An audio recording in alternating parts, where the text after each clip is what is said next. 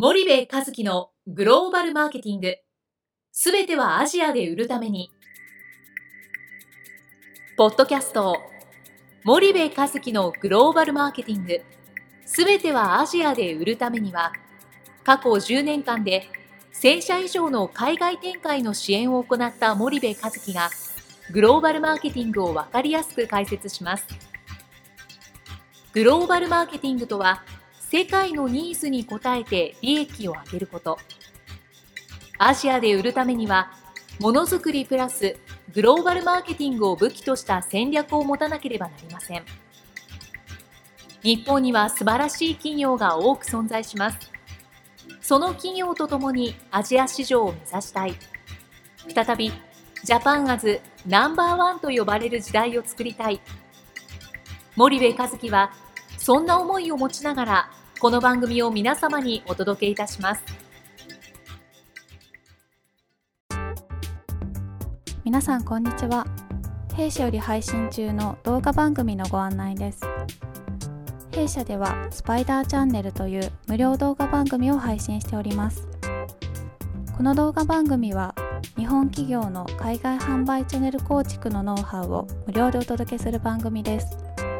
またグローバルビジネスに関するさまざまな情報もお伝えしています。毎週火曜日金曜日の週2回配信。iTunes 内ポッドキャストにてご覧いただけます。iTunes にて番組タイトル名スパイダーチャンネル。大文字で SPYDERCHANNEL と検索ください。自動で最新動画がお手元に届く購読手続きが行えます。ぜひご覧ください。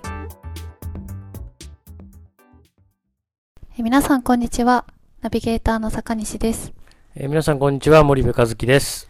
えっと今回も弊社東に代わりまして私、はい、坂西がナビゲーターを務めさせていただきます。よろしくお願いいたします。はい、東ちゃんどこ行ったの？中国に本日飛び立ちました。ああそうですか。はい。えー、リスナーの皆さんすいません。東最近すごく忙しくてですね。忙しいです、来週も彼北京だよね。中国に行きますね。さっき出たの？先ほど今フライト中だと思います。ということですいません、はい、坂西がピンチヒッターを務めますんでよろしくお願いします。よろしくお願いしますじゃ坂西さん今日はどんなお話を？はい。今日はちょっとある記事に注目しまして森部さんにお伺いしたいと思います。はい、日本経済新聞に出ていた記事なんですけれども、はい。はい、えー、森部さんは株式会社明治さんのカールっていうお菓子ご存知でしょうか、もちろん。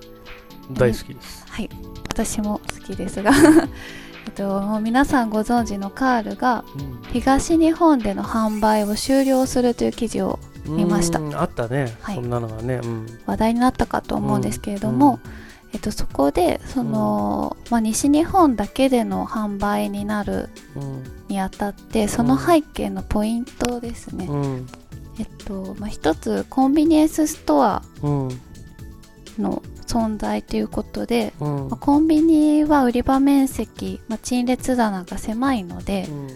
え売り場の効率っていうのは死活問題である、ね、はい、はい、なのでちょっとカールのようなかさばるお菓子っていうのがちょっとネックになっているようなんですが、ね、それについてどうお考えでしょうか？なるほどね。まあ時代の流れだよね、はい、そうですね。あのまあまあちょっとその記事読んでないんだけど多分つまりはこういうことで、はい、カールってまあ、相当古くから多分やってるお菓子だと思うんですよね。ね、日本のそのスナック菓子系であの最も古い部類のお菓子だと思うんだけど、はい、カールおじさんが出てるチーズ味のね、はい、僕大好きで、はい、あのサクサクした食感。美味しいです、うん、でそもそもカールってまあサクサクした、なんて言うんだろうなこの軽い食感で大きいよね、で一個一個が大きいから当然袋も大きくなるわけだよね。でこういうものってまあ空気を運んでるみたいなもんだから、うん、あの言ったら運ぶ人は嫌だよね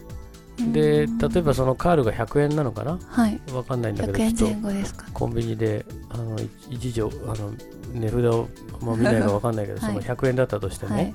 カールぐらいの大きさの100円のものと、うん、その例えばチョコレート、はい。100円のチョコレートと大きさ全然違いますよね。で消費者にとっては俺は今チョコレートを食べたいんじゃなくて、はい、あのカールが食べたいんだよっていうんで、はい、その大きい小さいとかね、密度が高い低いとか重い重たくないは関係なくて、まあ、僕は今カール食べたいチョコ食べたいで選ぶんだけど、それを取り扱ってる問屋とかさ、まあ、コンビニの店主とか、物流会社にしてみたら、あのいかに小さな密度でたくさん運べてたくさん置けるものがいいよね、はい、まず物流会社だったらトラック4トントラックの中に、とりあえずたくさん入った方がいいよね。確かにそうですね、でコンビニの店主だったら限られたスペースの中で、はいうん、あの場所いっぱい取る2メーター取るもの、はい、2メーターに並べても1万円しか売れない例えばね、ものと30センチに並べて、ちっちゃいものでね密度の高いものでね、単価が高くて、うん、同じ1万円になるものと絶対そっちの方がいっぱい並べたいよね、並べる種類大きくなるからね、でまあそういう流れの中でまあ、あのカールが東日本から消えると。でちょっと記事読んでないか分かんないけどその、はい、なぜ東日本から消えるっていうのはコンビニって東の方が多いでしょ、はい、そうですね。西の方が少ない。よね、はい、で西にはスーパーとかがまだいっぱいあるから、そこに、まあ、置いていくっていうんだろうけど、まあすごく悲しいよね。カールってあのそうですね。明治のカールは日本の文化みたいなところが、代表的な、代表的なお菓子だから、それが姿を消すっていうのはね、ただあのそれはまあ今のそのコンビニの事情流通の事情とかを考えると、まあ、あの必然的な話だし、はい、東日本から姿を消すと言ってもそれはあの今の話であってね将来的には多分西日本からも消えていく話で,、でカールじゃなきゃだめなんだっていう消費者が、はい。にとってはカールじゃなきゃだめなんだけど、うん、結局流通とか小売のことを考えると、はい、えー、もっと小さくて、うん、もっと密度が、あの高くて小さくて、はい、そうです、ね、それでカールぐらい売れて、えー、場所取らないものを、小売も流通も求めてるわけだよね、確かにベストですね、うん、だからそういう商品を開発をしていかないといけない時代にまあ、来ている、はい、だからまあコンビニ向きじゃなくなってきてるのかもしれないね、ね、その昔コンビニなんかなかったからさスーパーばっかだったからさでかくたってさ店舗大きいから多少でかい方がね、あの良かったんだけど、はい、これだけコンビニ時代になってくると、まあ、カールのような商品っていうのはなかなか不利なんだろうなと、はい、うん、わかります、ね、これはまあ海外でも一緒でね。例えばそのインドネシアってコンビニがあのアジアの中で最もあの多いんだけど、はい、ASEAN の中で最も多い国で、はい、まあ、あのご存知インドマートとアルファマートが一番2強で、はい、あとはあの何もできてないほとんど、あの活躍できてないんだけど、まあ、1万数千店舗ずつあるんですよ、それぞれ。うんうん、だから合わせて2万5千店ぐらい、はい、もっとあるのかな、2万6千店ぐらい今なってるかな、はい、あるんですけどね、あの比較的インドネシアのコンビニはスペースが、まあ、ある方なんですけど、はい、そこと比べてシンガポール、それから香港、韓国、えー、韓国はソウルね、はい、のコンビニはめちゃめちゃ狭いんですよ。5人ぐらい入るともう、あのパンパンみたいな、うん、狭いですね、うん、でそんなところにやっぱりカールみたいなお菓子は置けないのでスナック菓子っていうのはあんまり置いてなくてじゃあ何が置いてあるかっていうと、はい、プリングルスのあのポテトチップス。袋のポテトチップスとかいっぱい置くと、はい。やっぱかさばるし、でもプリングスの筒をね立てとくと全然スペース違うんだよね、そうですね、うん、イメージがもう、うん、湧くでしょ、はい、あの例えばでっかい袋のポテトチップスを12345ってこう奥に置くときに、はい、あのプリングルスだったら 3SKU を横に並べて、うん、その奥に5つダーッと置けるから3倍ぐらい置けるんだよね、はい、当然店の店主としてはそっちのを売りたいので、そうなってくるし、袋のスナック菓子が置い。てあってもやっぱりちょっとサイズが小さいよね半分ぐらいのサイズになってるっていう、だからそういう面積的な物理的な要因でそうしてるっていうのもあるし、はい、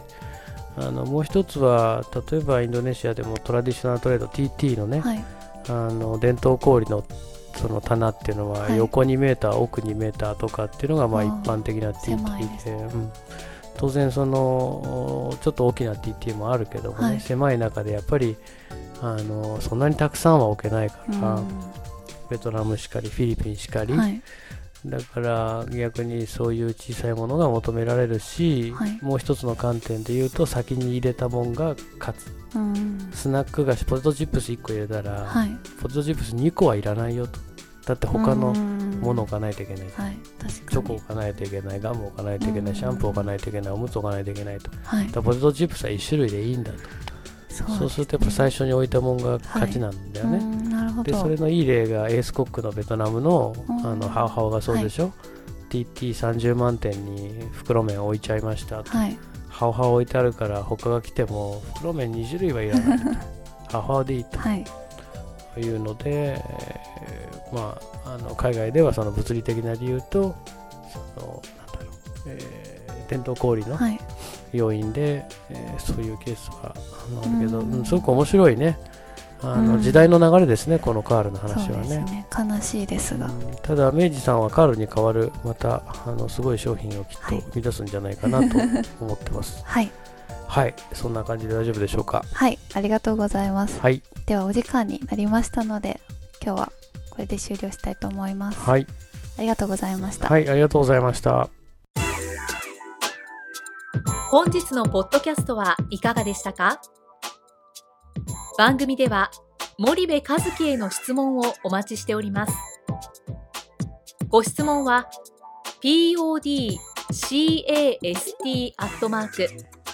spydergrp.com ポッドキャストアットマークスパイダー grp.com までお申し込みください。たくさんのご質問をお待ちしております。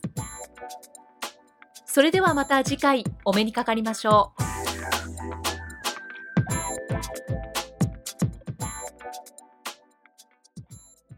森部和樹のグローバルマーケティング。この番組はスパイダーグループの提供によりお送りしました。